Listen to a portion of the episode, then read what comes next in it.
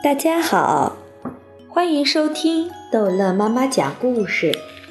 今天逗乐妈妈要讲的是淘气包马小跳，名叫牛皮的插班生吃会做麻辣火锅的杜真子。唐飞日日盼，夜夜盼，就盼着马小跳的生日快点到来。因为牛皮说了，在马小跳生日这一天，他要烤一个大大的巧克力杏仁蛋糕作为生日礼物送给马小跳。是马小跳过生日，可是唐飞比马小跳还着急。现在离生日还有两天，邀请谁来一起过生日？唐飞说要赶紧定下来。人家好准备生日礼物。马小跳一眼就识破了唐飞的别有用心。就我们几个，你张达、毛超，再加上牛皮，还有呢？没有啦。马小跳不动声色。我只有你们这几个好朋友。我说的是你的亲人。我知道你说的是我老爸和宝贝妈妈。我的生日，他们当然要和我一起过啦。我说的不是他们。其实毛超也知道唐飞想说的是谁，他和马小跳一样，就是要逼唐飞亲口说出这个人的名字。你说的是不是马小跳的姨妈？马小跳的姨妈就是杜真子的妈妈，在他们的心目中，这是一个像巫婆一样可怕的女人。我说的是你姨妈的女儿。唐飞还是不肯说出杜真子的名字。马小跳，你敢说她不是你的亲人吗？杜真子是马小跳的亲表妹，马小跳当然不能否认杜真子是他的亲人。如果杜真子要来，马小跳很想请夏琳过来，但他又不好意思自己去说。只有杜真子一个女的，她肯定不愿意来。安吉尔也是女的，牛皮问马小跳：“安吉尔怎么样？”马小跳说：“只有两个女的，也不见得杜真子要来。”张达终于说出了马小跳心里所想的：“哦，还还还有夏夏林果。”毛超说。如果夏林果要来，路曼曼肯定也要跟着来。来就来吧，唐飞心里只要杜真子来，谁来都无所谓。多来一个人，马小跳就多收一份生日礼物，多多益善，多多益善。牛皮无疑是马小跳这次生日会最重要的嘉宾。生日会上吃什么？首先要考虑的当然是牛皮想吃什么。我很想吃中国的那种汤是红红的麻辣火锅。嘿，牛皮真的是越来越中国了，连麻辣火锅都搞懂了。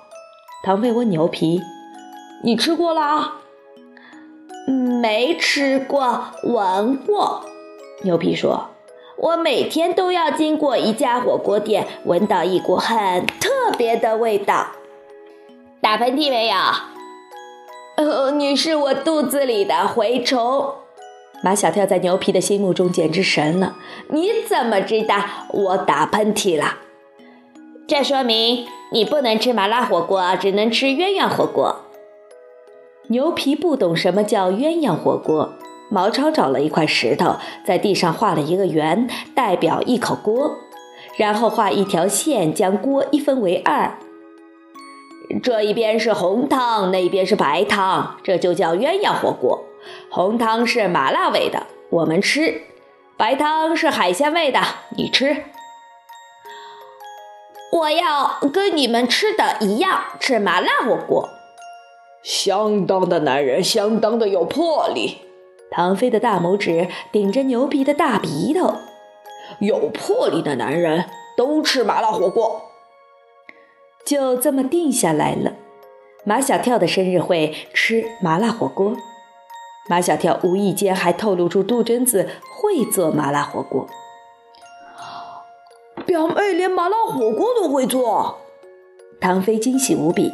马小跳，你吃过表妹做的麻辣火锅吗？当然。马小跳故意要气唐飞，还不止一次。那味道呀，那是相当的。马小跳，你是不是我们的好朋友？有好吃的你也不叫上我们。马小跳说：“火锅是人家杜真子做的，他没让我叫你们，我有什么办法呀？”唐飞心里酸酸的。不是表妹不叫我们，是你没有提醒表妹叫我们。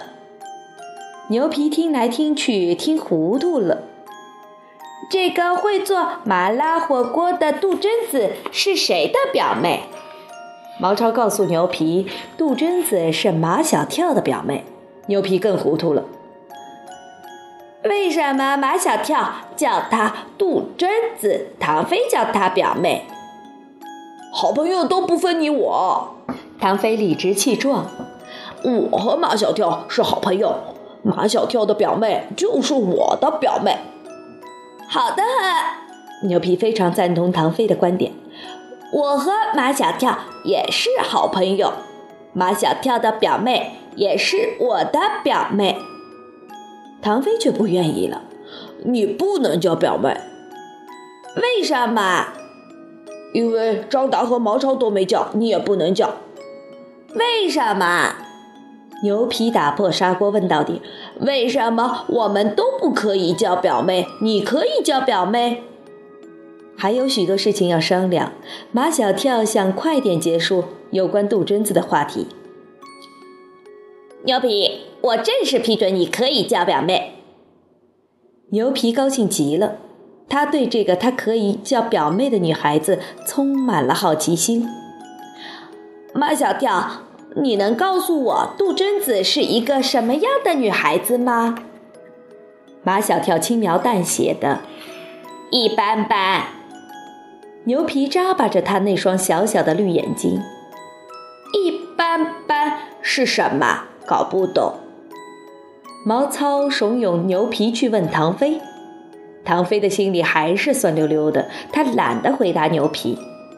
牛皮一定要问出个究竟来。他跟安吉尔比呢？唐飞没好气地说：“呃，差不多吧。”哇，又是一个盖了帽的。